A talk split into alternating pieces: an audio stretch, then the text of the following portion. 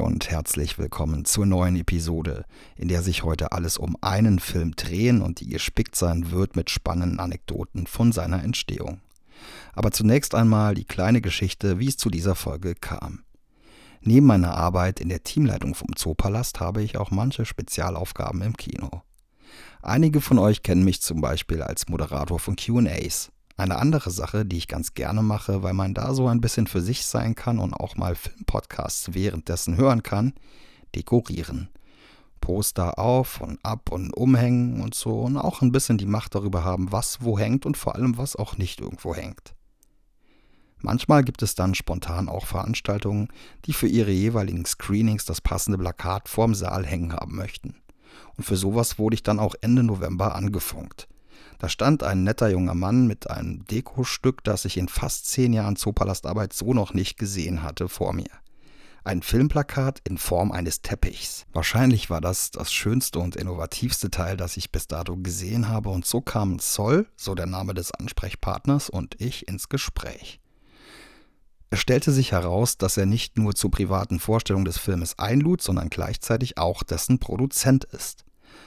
Und als er mir erzählte, dass die iranische Hauptdarstellerin für Holy Spider, so der Filmtitel, in Cannes 2022 für ihre Darstellung die Goldene Palme abräumte, machte es Klick.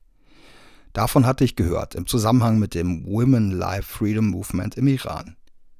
Meine Neugier war groß und so bat ich Sol um einen Screener-Link, erzählte von meinem Podcast und er war direkt so lieb und bereit, sich mit mir in Verbindung zu setzen und dann auch hier mitzuwirken. In Holy Spider geht es um den Serienfrauenmörder Said, gespielt von Mehdi Bayestani, der in der heiligen Stadt Mashhad sein Unwesen treibt und dem die Journalistin Rahimi, brillant verkörpert von Sar Amir Ibrahimi und nicht ohne Grund dafür prämiert, auf den Fersen ist. Außerdem dabei Sarah Fazilat, mit der ich schon seit dem Max Ophüls Film Nico in Kontakt bin und die die meisten von euch wohl aus Check Check oder Tausend Zeilen kennen. Ihr Antlitz ist auch jenes, das es auf dem Teppichposter zu bestaunen gibt und das auch bei Letterboxd das Postermotiv ziert. Ein vielleicht nach der Prämisse erwartbares Whodunit Murder Mystery Filmchen ist Holy Spider sicher nicht, sondern vielmehr ein intensiv brutaler Trip aus zwei Blickwinkeln, inszeniert vom iranischstämmigen Dänen und Border-Regisseur Ali Abbasi. Insgesamt ein atmosphärisch düsterer Film, durch den sich ein ständiges Unbehagen in der Magengrube zieht, wenn man ihn sich anschaut. Aber mehr dazu im späteren Verlauf der Folge im Review meines neuen Podcast-Kollegen Eugen. Jetzt kommen wir erstmal zu Sol Bondi. Zuletzt in Erscheinung getreten ist der als Produzent von Persischstunden mit Lars Eidinger, also auch schon brisanter politischer Stoff. International hat er aber auch schon abgeliefert – mit dem hochkarätig besetzten The Tale mit unter anderem Laura Dern, Elizabeth Debicki, Jason Ritter und Common.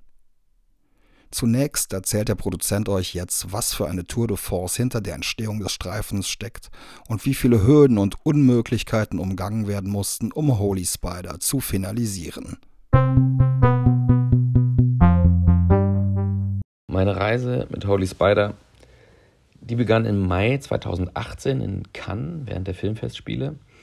Es ging los mit einem Mittagessen mit dem dänischen Produzenten Jakob Jarek von Profile Pictures, der mich äh, fragte, ob ich den neuen Film von Ali Abbasi co-produzieren möchte.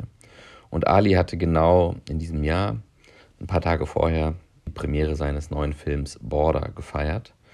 Und ähm, Border war der Film, über den die ganze Croisette redete. Der Film war wirklich Talk of the Town sozusagen.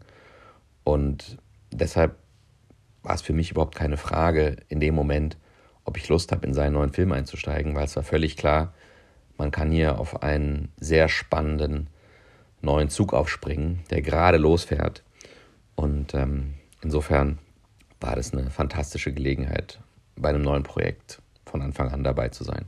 Das ging sich auch alles gut an. Der Plan war, dass One-Two-Films, meine Firma, als deutscher Koproduzent einsteigt und circa 25 Prozent der Finanzierung beiträgt und in Deutschland eben für die Postproduktion verantwortlich ist. So war der Plan.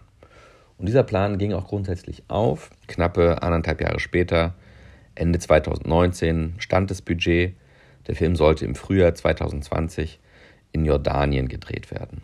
Jordanien weil dort die die besten Möglichkeiten waren, äh, den Iran, vor allem die Stadt, in der unsere Geschichte spielt, Mashhad, zu faken. Weil es war auch klar, dass wir den Film im Iran natürlich nicht drehen können. So war der Plan. Und unser Ziel war immer, den Film äh, dann auch wieder in Cannes zu zeigen. Border hatte nämlich dann auch in 2018 die Reihe Un certain regard gewonnen. Und die Hoffnung war, mit dem nächsten Film im Cannes-Wettbewerb zu laufen, in der Königsklasse quasi. Gut, also es war nun Ende 2019, das Budget stand, wir wollten drehen und dann kam die Pandemie und alles kam anders. Jordanien verriegelte seine Landesgrenzen und wir mussten den Dreh erstmal auf unbestimmte Zeit verschieben. Ali wurde sehr nervös, denn nach Border befand er sich auf dem vorläufigen Höhepunkt seiner Karriere und hatte zahlreiche attraktive Angebote, die er für eben Holy Spider, sein Herzensprojekt, alle ausgeschlagen hatte. Jakob als Hauptproduzent war mit seiner Profile Pictures in Dänemark von zwei großen Projekten einer HBO-Serie namens Kamikaze und einem Spielfilm namens Speak No Evil so stark von Corona betroffen. Und das bedeutete massive Luste für seine Firma und es war einfach für ihn in dem Moment nicht vorstellbar, diesen Film ja, auf die Beine zu stellen. Die Pandemie griff generell um sich, überall ergaben sich neue Fragezeichen. Und ja, für Produzenten ein absoluter Albtraum, weil es einfach überhaupt keine Planungssicherheit gab. Jedenfalls sagte Jakob, dass er ganz klar Holy Spider als Hauptproduzent in 2021 nicht realisieren konnte. Für Ali war das allerdings nicht akzeptabel. Er hat gesagt, wenn ihr keinen Weg findet, diesen Film zu produzieren, dann steige ich aus. Und für uns bei One Two Films war dieser Moment wirklich existenzbedrohend, denn wir hatten kein anderes Projekt was fertig war zu drehen. Wir waren wirklich auf dieses Projekt angewiesen. Ich hatte drei Mitarbeiter im Büro. Ich hatte äh, die Geburt meines zweiten Kindes stand bevor. Und äh, es war klar, dass wenn dieses Projekt nicht kommt, dann, dann kann ich meine Firma dicht machen. Ja. Und ähm, so haben wir uns dann tief in die Augen gesehen, Jakob und ich. Und nach ja, längerer Zeit Überlegung, was man jetzt am schlausten macht, um, um das Projekt zu retten, haben wir quasi einen Ringtausch gemacht. Haben wir entschieden, dass One-Two-Films das Projekt übernehmen wird, dass wir damit die Verantwortung, vor allem aber auch die finanzielle, also das sogenannte Fertigstellungsrisiko, tragen würden. Und ähm, obwohl es wirklich nicht klar war, wo wir den Film drehen können, wann wir den Film drehen können, wie wir den Film drehen können, war für mich einfach das Credo so, okay, I'd rather die trying, ja, als, äh, als jetzt die, die Firma still und leise zu schließen. Ähm, diese Entscheidung haben wir dann im September 2020 getroffen. Genau genommen am 11. September. Naja, das war eine folgenschwere Entscheidung. Zunächst wogen wir unsere Chancen ab, äh, den Film in absehbarer Zeit in Jordanien eben zu realisieren, aber als Monarchie, die ihre Landesgrenzen jederzeit wieder verriegeln konnte, war es uns einfach zu unsicher. Und außerdem bot die Türkei, das war unsere Alternative, mit ihrer Landesgrenze zum Iran natürlich eine viel einfachere Logistik, trotz horrender Corona-Zahlen, muss man sagen. Aber Erdogan machte eben keine Anzeichen, die Einreise zu bremsen. Also fingen wir an, in die Türkei zu investieren. Und nachdem wir passende Serviceproduzenten gefunden hatten vor Ort, bereisten wir das Land äh, mit einer relativ großen Mannschaft, Regie, Kamera, Szenenbild, Line Producer für mehrere Wochen, um die richtigen Locations zu finden. Und Ali ist nun auch nicht jemand, der ja, schnell zufriedenzustellen ist. Wir mussten wirklich sehr viele Städte abklappern und haben mehrere Wochen und mehrere 10.000 Euro, ähm, insgesamt 50.000, 60.000 Euro investiert, um, um die passenden Motive zu finden, die wir dann allerdings gefunden haben.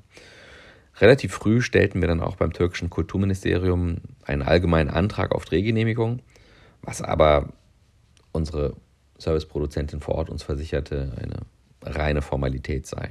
Parallel dazu recherchierten wir Möglichkeiten, gewisse Requisiten, Kostüme und vor allem eben Autos äh, aus dem Iran zu holen.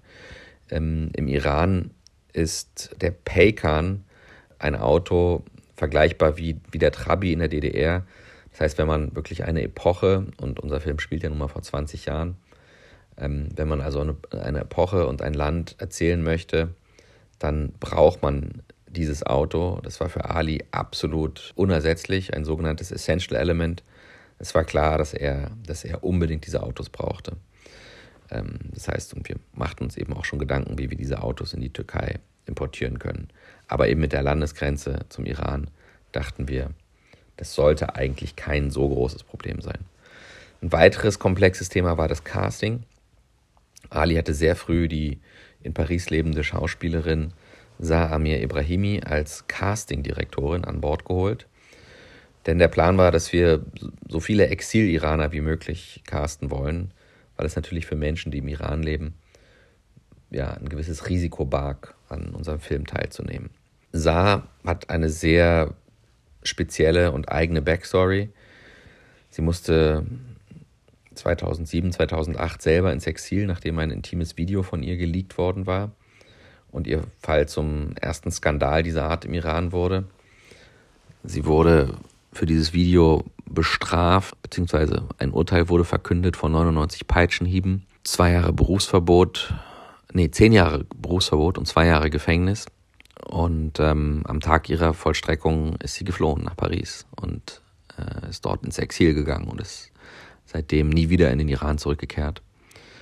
Das heißt, sie hat eine unglaubliche Backstory, ist aber trotzdem wahnsinnig gut vernetzt und war wirklich die perfekte Person, um dieses Diaspora-Casting durchzuführen und dafür Sorge zu tragen, dass alles haargenau stimmt, bis auf den kleinsten Dialekt, die Körpersprache.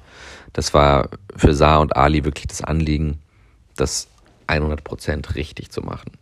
Dieses Casting lief eben zu dem Zeitpunkt eben schon seit zwei Jahren, aber wir hatten einfach noch nicht alle Rollen besetzen können. Aus Gründen der Authentizität bestand Ali für seine zwei Hauptdarsteller auf Schauspieler aus dem Iran. Und äh, diese verlangten von uns gewisse Sicherheiten, die wir ihnen als deutsche Produzent natürlich nur bedingt bieten konnten. Ja, wir hatten natürlich Visas und verschiedene Stipendien in Aussicht, bei denen wir auf jeden Fall auch behilflich sein wollten. Aber wir machten beiden Schauspielern auch klar, dass natürlich ein gewisses Risiko immer selbst bei ihnen verbleiben würde. Das war schon eine sehr besondere Situation. Aber zurück zur Türkei. Also wir waren ungefähr fünf, sechs Wochen, nee, eigentlich noch länger, sechs, sieben Wochen da unterwegs. Was Motive betrifft, waren wir schon einen großen Schritt weiter, hatten circa 80 Prozent gefunden, hatten die komplette türkische Crew in den Startlöchern. Was aber fehlte, war eben diese Drehgenehmigung. Ja, Woche um Woche wurden wir vertröstet und äh, langsam kamen wir an einen Punkt, wo wir bald eine sechsstellige Summe in der Türkei äh, investiert hatten. Und ich habe dann einfach ja, angefangen, private Kontakte zu initiieren, um herauszufinden, was es mit dieser Genehmigung auf sich hat. Und wir haben herausgefunden, dass der Antrag vom Kulturministerium zum Außenministerium und von dort zum türkischen Botschafter in Teheran gewandert war. Und von dort kam angeblich die Ansage, das Projekt auszubremsen. Ja, und das war natürlich ein großer Schock, weil das bedeutete, dass unsere ganze Unternehmung, den Film in der Türkei zu drehen, extrem gefährdet war. Also baten wir meinen Termin beim Kulturminister in Ankara. Der fand dann Anfang Januar 2021 statt. Ein paar Wochen später sollten eben die Dreharbeiten schon beginnen. In Ankara begrüßte man uns ganz freundlich. Es war wirklich eine Farce. Oh, welcher, was, was für erlauchte Filmemacher und wie schön, dass ihr hier seid. Und als wir dann nach unserer Drehgenehmigung fragten, sagte man uns, ja, vielleicht solltet ihr es mal besser beim Außenministerium versuchen. Dort empfing man uns dann am nächsten Tag und erklärte man uns genauso freundlich, dass man uns nicht weiterhelfen kann, denn ja, für Drehgenehmigung sei nun mal das Kulturministerium zuständig. Also es war klar, dass die uns da wirklich hin und her schoben und dass das ja ein verzweifeltes Unterfangen war. Und es war klar, wir werden jetzt in der Türkei den Film nicht drehen. Und das war bitter.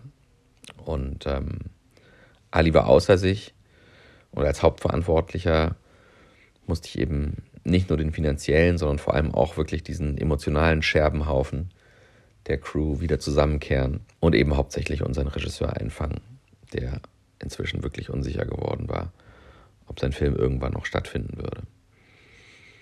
Das Gute war, dass Jordanien zu dem Zeitpunkt seine Landesgrenzen wieder geöffnet hatte Und äh, obwohl die Corona-Kurve zum ersten Mal in Jordanien gerade steil nach oben ging, war der wirtschaftliche Schaden der Grenzschließung so beträchtlich, dass ein weiterer komplett Lockdown unwahrscheinlich schien und unsere Serviceproduzentin vom ersten Anlauf stand auch zur Verfügung. Und so gingen wir dann ja bereits zum vierten Mal jetzt in die Vorbereitung des Films. Die Motivsuche ging im Prinzip wieder komplett von vorne los, weil man sich in der Zwischenzeit durch die gefundenen Motive in der Türkei noch klarer geworden war, was wir da genau brauchen. Aber von den Motiven her war das einfacher. Aber es waren natürlich ein paar Sachen, die in Jordanien viel komplexer waren.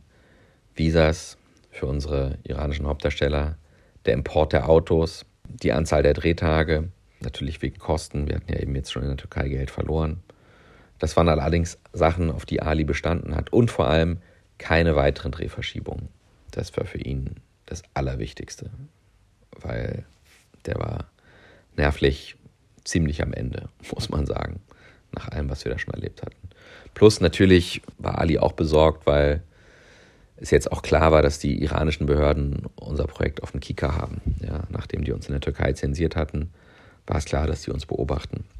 Aber gut, wir schritten weiter voran mit erhöhten Vorsichtsmaßnahmen und äh, ja, legten los in Jordanien. Die Vorbereitung schritt voran, Motive wurden gefunden, weitere Darsteller wurden besetzt, für die wir auch Visas bekommen haben. Da hat die lokale jordanische Filmkommission uns sehr dabei geholfen.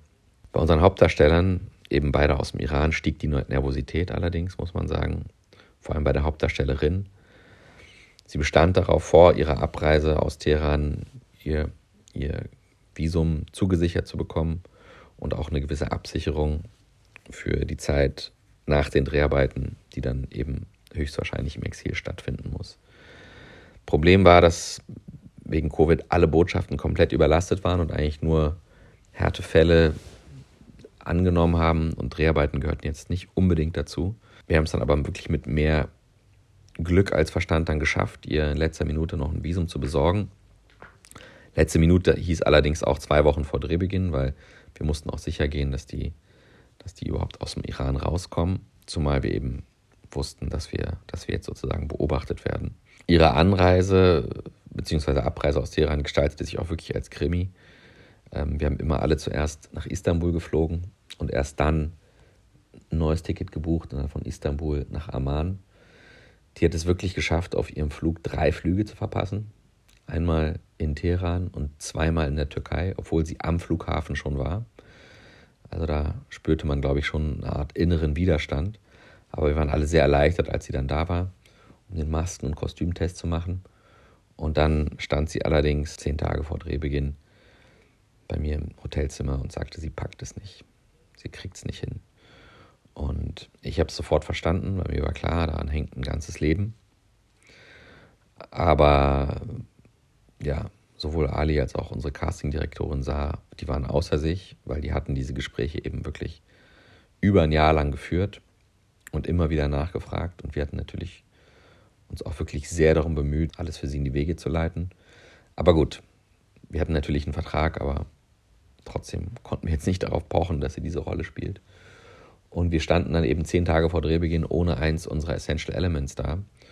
Und das war dann der Moment, wo unsere Castingdirektorin Saar tatsächlich selber eingesprungen ist, um diese Rolle zu spielen. Dass Saar dann später mit, der, mit einer Palme in Cannes ausgezeichnet wurde als beste Schauspielerin, ist natürlich äh, eine, eine unglaubliche Geschichte, wenn man bedenkt, dass sie ja natürlich den Film und die Geschichte und die Figur sehr gut kannte, aber trotzdem relativ wenig Zeit hatte, sich darauf vorzubereiten, diese Rolle selber zu spielen.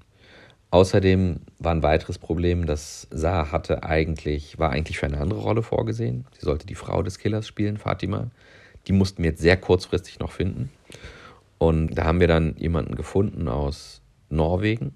Das war auch nochmal ein Krimi, weil diese, diese, das war eine Iranerin, die in Norwegen lebte und die hatte keinen richtigen Reisepass, sondern nur so ein ja, Travel-Document, mit dem klar war, sie kann Norwegen zwar verlassen, aber es war unklar, ob sie wieder nach Norwegen einreisen kann.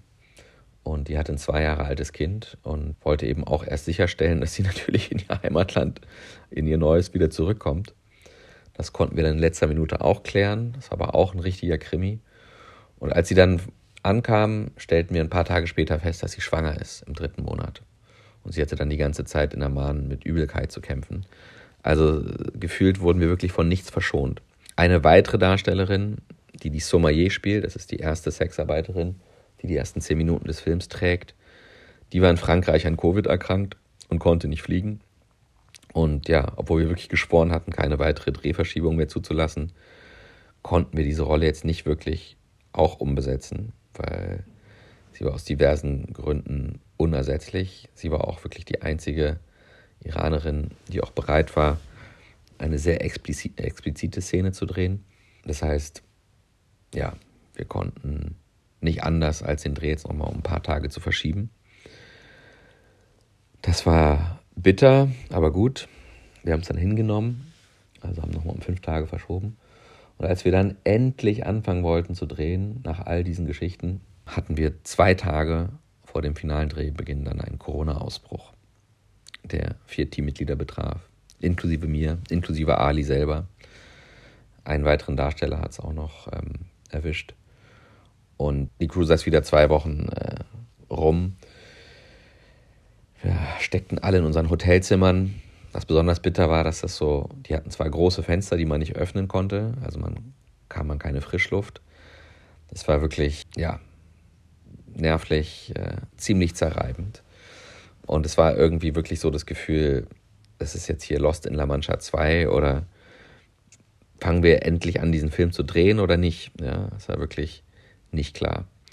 Aber gut, nachdem wir dann unsere, unsere Quarantäne ausgesessen hatten, fingen wir tatsächlich an zu drehen. Mit Verspätung natürlich, aber drehten dann 35 Tage am Stück. Und ähm, ja, natürlich gab es während der Dreharbeiten auch noch ein paar Zwischenfälle, aber das würde jetzt wirklich den Rahmen sprengen. Aber wir bekamen den Film dann im Kasten. Und ähm, ja, die Postproduktion verlief einigermaßen glimpflich, nicht ganz so aufregend wie die Vorbereitung und der Dreh. Wobei es zum Schluss auch noch wirklich einen Krimi gab, den Film rechtzeitig fertigzustellen, weil Ali Ende des Jahres den Film fertig haben musste. Er war verpflichtet worden von HBO The Last of Us zu drehen, eine große Comic-Verfilmung mit sehr viel Budget, mehr als Game of Thrones, glaube ich. Und äh, es war klar, dass Ali ab Januar weg ist, aber wir haben in letzter Sekunde im Dezember 21 den Film noch fertig bekommen und haben den Film dann nach Frankreich geschickt zu unseren, Part unseren Partnern in der Hoffnung, dass sie den Film schaffen, in Cannes zu platzieren. Da wurde es dann auch nochmal sehr spannend, weil die Rückmeldung von Cannes war, dass der Film zu lange sei und an bestimmten Stellen auch zu gewalttätig und explizit. Und das hat uns sehr verwundert, weil Cannes jetzt nun nicht dafür bekannt ist, diesbezüglich zimperlich zu sein. Und äh, es ging wirklich so weit, also Ali war eben in Kanada am Drehen und sagte, ja, kann ich jetzt aber auch nichts machen, das ist, der Film ist fertig. Und es ging dann wirklich so weit, dass Khan den Film abgesagt hatte. Und ich bin dann nochmal auf sie zugegangen und habe gefragt, es ist ja so schade, dass ihr den Film abgesagt habt, weil wir sind jetzt eigentlich doch kurz davor gewesen, doch nochmal kleine Änderungen zu machen. Und dann sagten die, naja, wenn es so ist, dann schickt uns doch gerne nochmal was. Das war allerdings zehn Tage vor der finalen Pressekonferenz, wo das Programm verkündet wurde. Dann haben wir wirklich eine absoluten Hauruck-Aktion noch zehn Minuten rausgenommen aus dem Film und sind dann zwei Tage vor der Pressekonferenz doch noch eingeladen worden in den Hauptwettbewerb. Das war wirklich ein unglaublicher Krimi.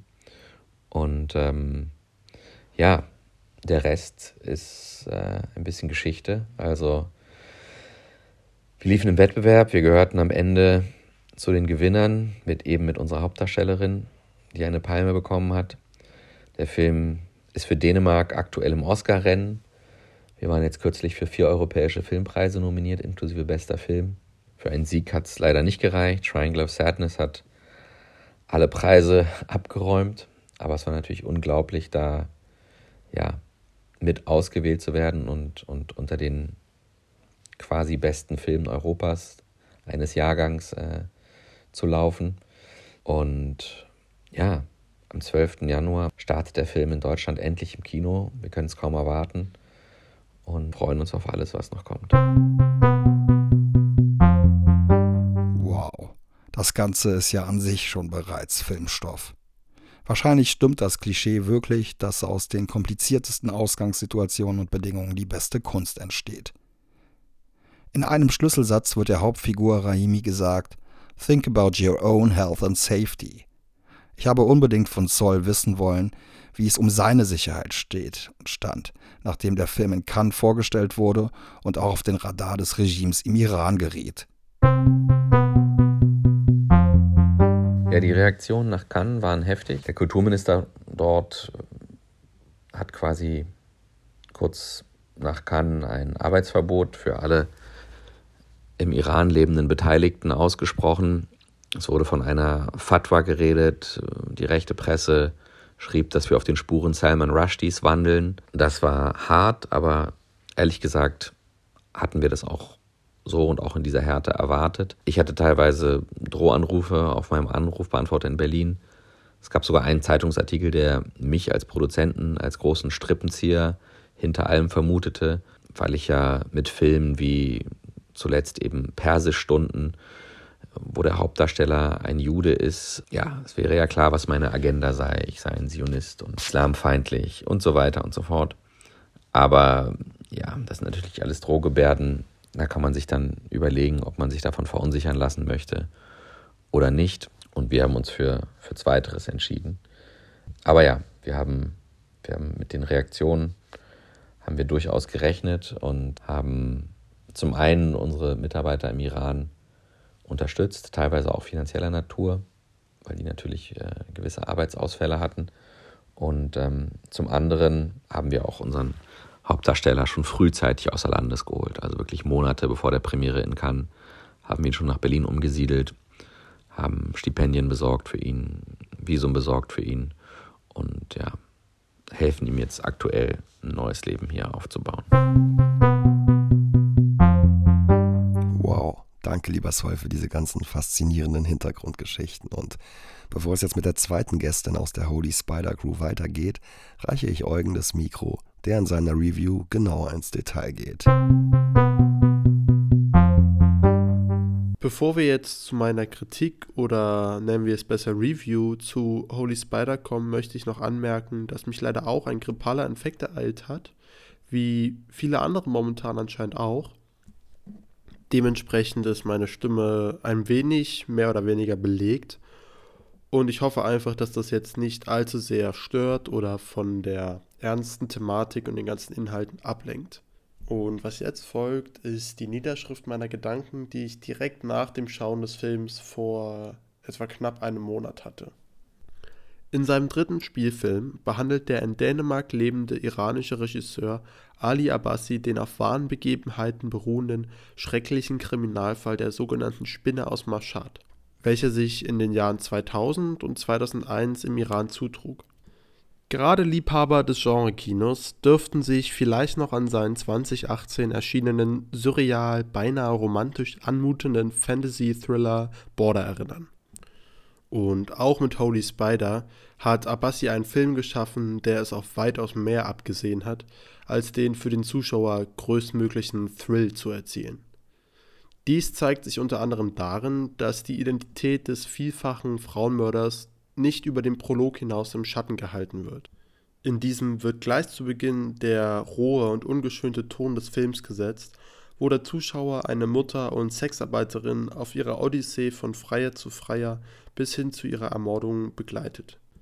Von nun an wird die Perspektive zum Täter Said gewechselt, einem frustrierten Bauarbeiter und Familienvater, welcher auf verzweifelter Sinnessuche Nacht für Nacht religiös motiviert Prostituierte stranguliert.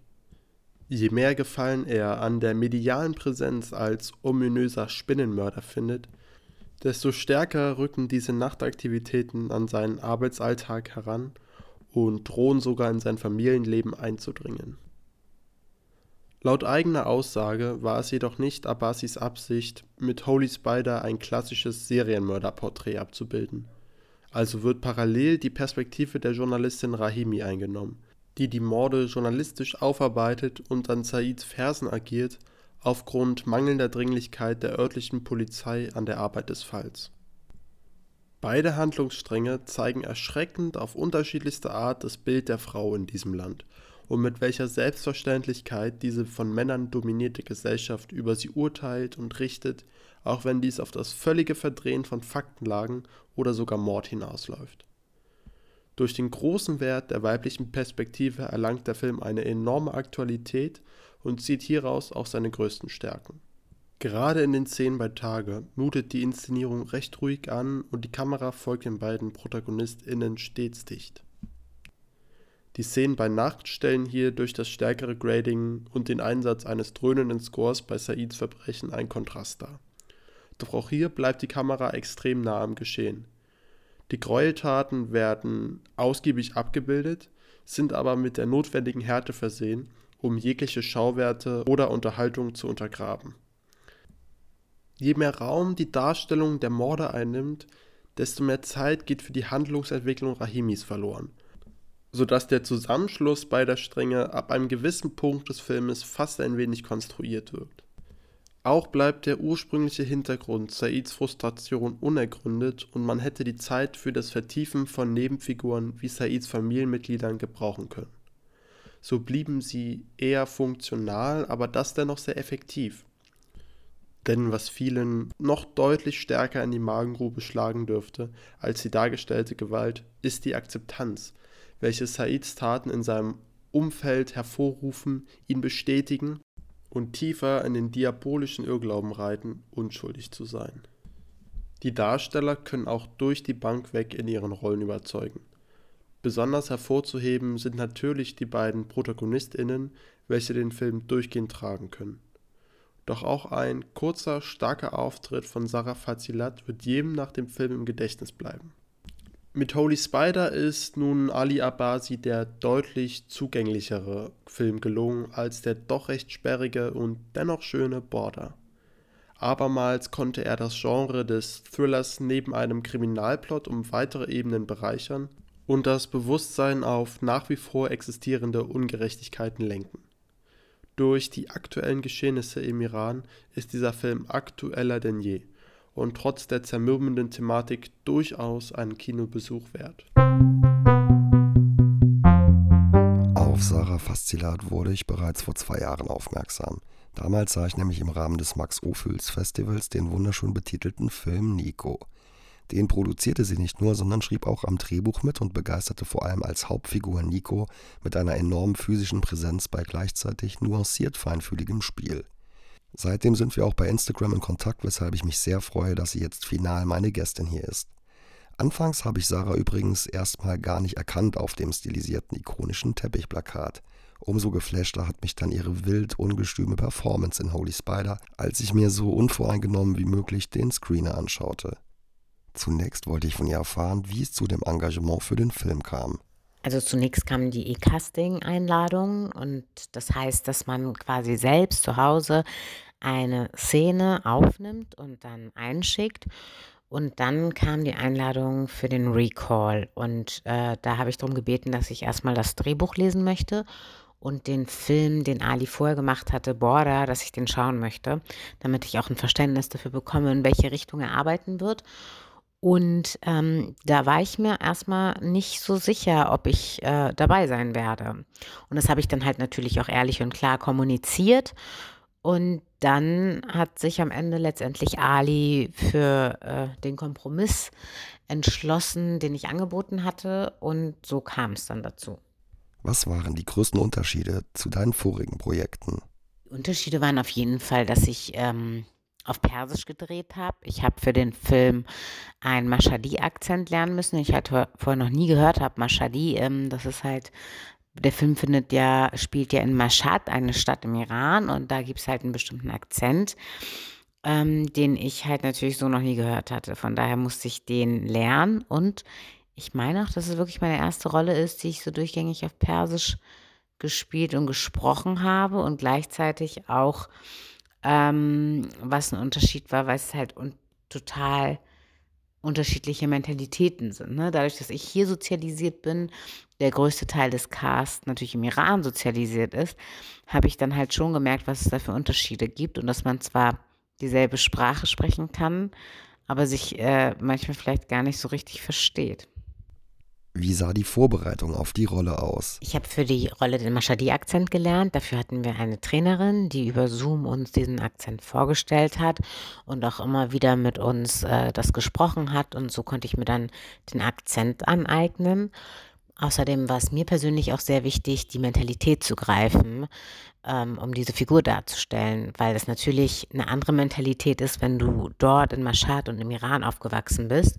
Deswegen habe ich dann ganz viel recherchiert, mir viele Videos angeguckt, um das irgendwie greifen zu können. Und als Ali mich dann kurz vor Cannes angerufen hat und meinte, dass seine Mutter nicht glaubt, dass ich in Deutschland aufgewachsen bin, da dachte ich dann, Gut, dann habe ich ja vielleicht doch ganz richtig recherchiert. Zwischen einer Serie wie Check Check und dem Film Holy Spider liegt ja eine enorme Range.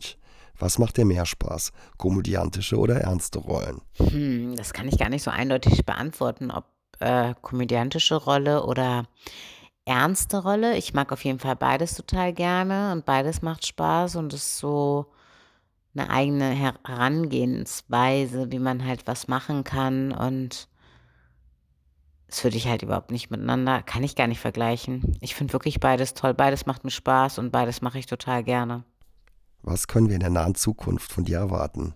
Ich habe gerade zwei Filme fertiggestellt, die in der Postproduktion waren. Lost in Helsinki und Asche als Produzentin. Und dann habe ich Projekte in der Entwicklung und im Schreibprozess als Produzentin und Drehbuchautorin. Das ist einmal Aria, mein Spielfilm der auch gefördert wurde vom Medienboard. Dann die Serie Underdogs, die sich mit Menschen auseinandersetzt, die ihre vermeintlichen Schwächen als Superpower neu definieren.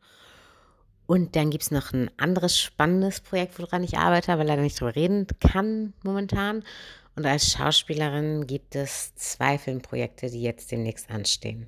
Wer sind deine TraumkollaborationspartnerInnen? Ich würde tatsächlich sehr gerne mit Andrea Arnold und Susanne Bier arbeiten. Und ähm, ich glaube, fast egal in welche Konstellation, ob ich als Produzentin oder auch vor der Kamera als Schauspielerin, kann ich mir beides sehr gut mit den beiden vorstellen. Vielen lieben Dank, Sarah und Zoll, für euer Vertrauen und viel Erfolg mit dem Kinostart. Holy Spider ist ab dem 12.01. in deutschen Kinos zu sehen und wenn es sich nicht lohnen würde für euch, ein Kinoticket zu erwerben, würde diese Folge nicht existieren. Wenn ihr uns auch ein wenig entlohnen wollt, könnt ihr das sehr gerne, indem ihr bei Apple Podcasts oben rechts auf das Plus drückt und uns dadurch abonniert oder eine schöne Rezension dalasst. Bei Spotify könnt ihr uns natürlich auch sehr gerne folgen und gerne ein paar Sterne vergeben. Lob, Kritik, Feedback und Vorschläge bitte bei Schaublatz bei Instagram äußern. Habt noch einen schönen Morgen, einen schönen Mittag, einen schönen Tag und eine gute Nacht. Und wir freuen uns, wenn ihr auch beim nächsten Mal wieder einschaltet. Ciao.